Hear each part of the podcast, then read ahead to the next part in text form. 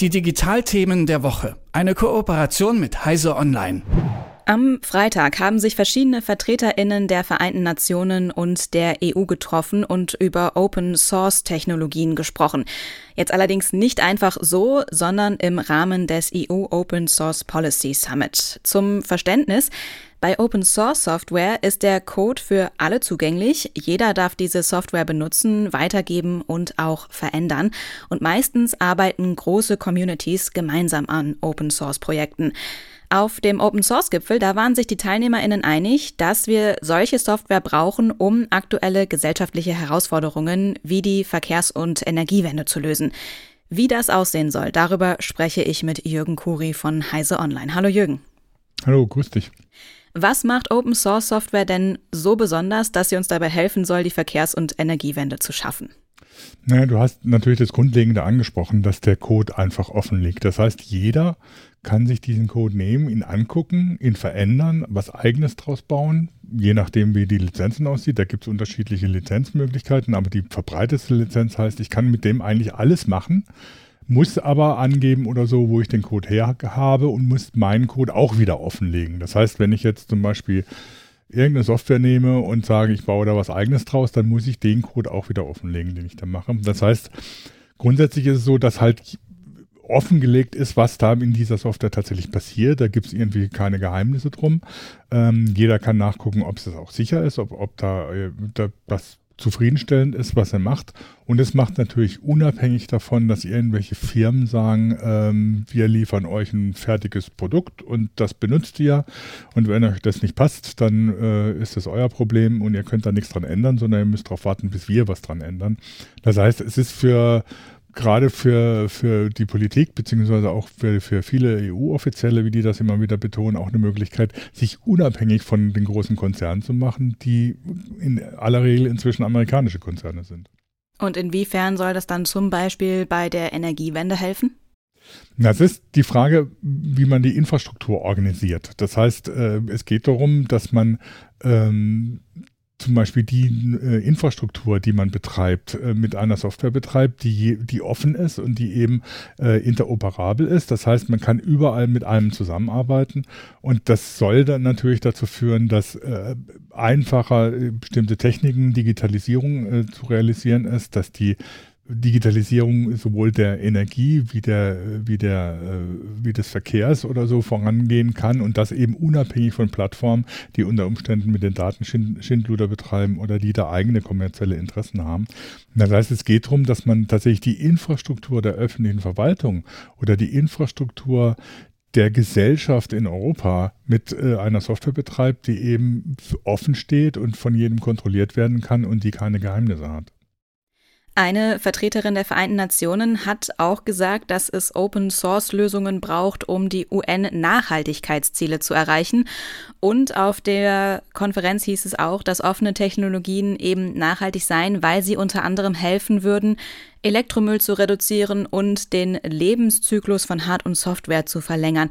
Über was für Technologien sprechen wir da? Vermutlich ja nicht über das Betriebssystem von meinem iPhone. Ja, und Umständen sogar, sogar, sogar das. Es gibt ja für das iPhone auch immer wieder Leute, die äh, einen sogenannten Jailbreak machen und damit ermöglichen, Software zu installieren, die unter Umständen auch das Leben eines iPhones verlängern. Ähm, und das fängt tatsächlich bei den Smartphones an. Aber das käme ja dann nicht offiziell von Apple. Das käme dann nicht offiziell von Apple, ist aber unter Umständen eben doch Open Source und man hat dann die Hardware von, äh, von Apple und benutzt eigene Software.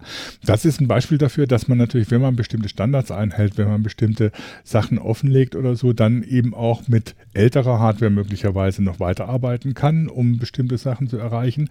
Auf der anderen Seite führt es dazu, ähm, dass äh, wenn die, die Software offen liegt und es offene Standards auch noch dazu gibt, dass äh, unterschiedliche Hardware äh, miteinander arbeiten kann, dass über Ländergrenzen hinweg äh, kommuniziert und zusammengearbeitet werden kann. Und das ist der, die Grundlage. Das ist dann nicht nur die Frage von Open Source, also von offener Software, sondern es ist auch die Frage von offenen Standards, dass unterschiedliche Systeme nahtlos miteinander arbeiten können, ohne dass man jetzt alles von einem Hersteller haben muss. Und das ist eine, eine Infrastruktur und das ist zum einen eine Infrastruktur, Infrastrukturfrage, also eine technische Frage. Und das ist andere, auf der anderen Seite natürlich auch eine politische Frage, ob man tatsächlich global zusammenarbeiten will, um die Probleme der Gesellschaften, die vor denen wir stehen, zu lösen. Man muss das Ganze ja aber auch aus einer wirtschaftlichen Perspektive betrachten. Inwiefern lässt sich mit Open Source Software denn Geld verdienen, wenn die Codes offen liegen? Ja, das ist eine ganz heikle Frage. Ähm, es lässt sich natürlich, also Open Source Software heißt ja nicht unbedingt, dass sie kostenlos ist. Das ist freie Software, die jeder benutzen kann, aber es heißt ja nicht unbedingt, dass man dafür nichts bezahlen muss. Zum Beispiel, wenn man bestimmte Dienstleistungen um eine Software herum braucht oder so, um sie vernünftig einsetzen zu können. Der, das ist das Geschäftsmodell von vielen Firmen, die nur mit Open Source arbeiten. Auf der anderen Seite gibt es natürlich so große Firmen, die sagen, okay, Open Source, wunderbar, schön und gut. Ich nehme diese Open Source Software und baue eine eigene Dienstleistung drumherum. Das darf ich zum Beispiel nach der GNU Public License ähm, tatsächlich mit offener Software, mit, mit Open Source Software ein eigenes Geschäftsmodell machen und dann praktisch mit der Software, die jemand anders gemacht hat, Geld verdienen.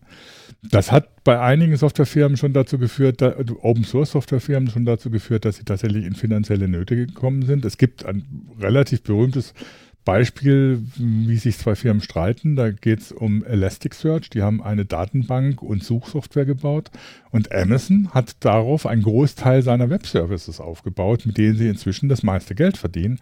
Elastic hat davon überhaupt nichts weil Amazon laut Lizenz diese Software auch einfach so benutzen kann. Und sie bauen jetzt darum jetzt nicht unbedingt eigene Software, die sie dann wieder veröffentlichen müssen, sondern ist die Dienstleistung, die es macht. Das heißt, es lässt sich mit Open Source Software sehr viel Geld verdienen.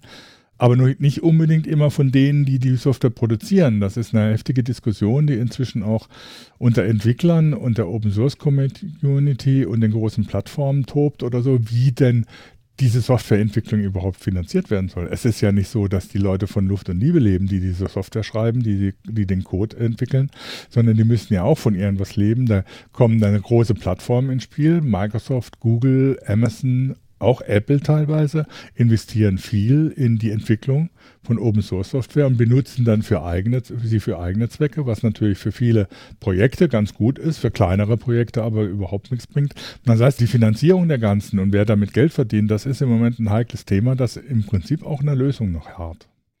Wie passt das denn zusammen? Du hast gerade schon gesagt, Google, Amazon, Microsoft und auch Apple investieren in Open Source Projekte. Aber du hast am Anfang auch gesagt, man ist dann unabhängig von den großen Playern. Ja, wenn ich die Software natürlich einsetze, die kann ich natürlich jederzeit einsetzen. Ne? Wenn, die, wenn die Großen dafür Geld geben, heißt das ja nicht, dass ich diese Software nicht auch anderweitig einsetzen kann. Die haben natürlich ein Interesse dran, es ist für sie wahrscheinlich billiger, ähm, in eine Open Source Community zu investieren, als das alles selbst zu entwickeln und das alles selber zu machen. Vor allen Dingen, weil es ja auch immer darum geht, die Software zu pflegen. Die Open Source äh, Entwickler, beziehungsweise die Com Communities, die um die Software herum entsteht, die entwickeln das ja immer weiter, pflegen das, stopfen Sicherheitslücken hoffentlich. Und da muss man sich dann so eine Firma wie Google nicht mehr drum kümmern, sondern kann das einfach einsetzen. Das können natürlich andere Leute auch einsetzen, das können auch öffentliche Verwaltungen einsetzen das Problem wird dann natürlich deutlich, wenn man sieht oder so, dass manche Open Source Projekte tatsächlich davon abhängig sind, inzwischen, dass große Firmen ihnen, ihnen Geld geben, um die Software weiterzuentwickeln. Wenn die dann sagen, naja, jetzt haben wir keine Lust mehr, das reicht uns so, wie das ist, dann kommen die plötzlich in Nöte und die Software wird nicht mehr weiterentwickelt. Das heißt, da ist so ein Bruch tatsächlich in der Vorgehensweise in dem, was Open Source Software äh, ist, drin, der über lang, kurz oder lang auch irgendwann mal einer Lösung äh, zugeführt werden muss.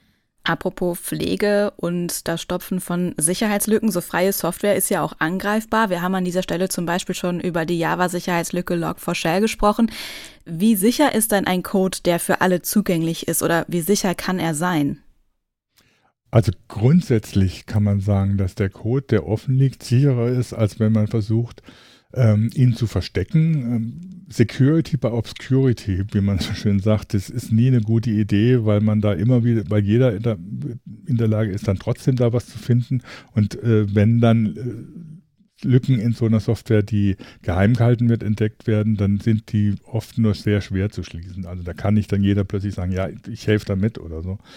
Auf der anderen Seite ist es natürlich so, dass äh, das dann auch immer von dem einzelnen Projekt abhängt. Ne? Wenn natürlich ein Projekt, eine Software, eine Open Source Software gut gepflegt wird, ständig daran gearbeitet wird oder so, dann sind, ist es sogar sehr schnell, dass Sicherheitslücken, die gefunden werden, ges geschlossen werden, schneller oft als in proprietärer Software, in geschlossener Software. Auf der anderen Seite gibt es dann natürlich Projekte, die dümpeln so ein bisschen vor sich hin ähm, werden lange nicht gepflegt, weil die, die Leute, die sich darum gekümmert haben, inzwischen andere Interessen haben oder was anderes machen. Und dann ähm, ist sowas wie diese Log4Shell-Lücke sehr schnell offen, weil die Software dann plötzlich überall eingesetzt wird, aber keiner mehr sich richtig drum kümmert. Das heißt, ähm, es ist ein zweischneidiges Schwert. Ähm, grundsätzlich ist es tatsächlich so, dass Open Source Software, das kann man auch statistisch, nachweisen, tatsächlich sicherer ist, weil die Sicherheitslücken schneller und einfacher geschlossen werden können. Auf der anderen Seite gibt es dann natürlich immer wieder so Ausreißer oder so, die auch mit der Finanzierung zusammenhängen, wie ähm, weit sich jemand drum kümmern kann, dann äh, kann es auch schwierig werden sagt Jürgen Kuri über Open Source Software. Offene Technologien sollen uns dabei helfen, nachhaltiger zu werden und Herausforderungen wie die Energiewende zu meistern. Vielen Dank für das Gespräch. Ich danke dir, gerne doch. Die Digitalthemen der Woche. Eine Kooperation mit Heise Online.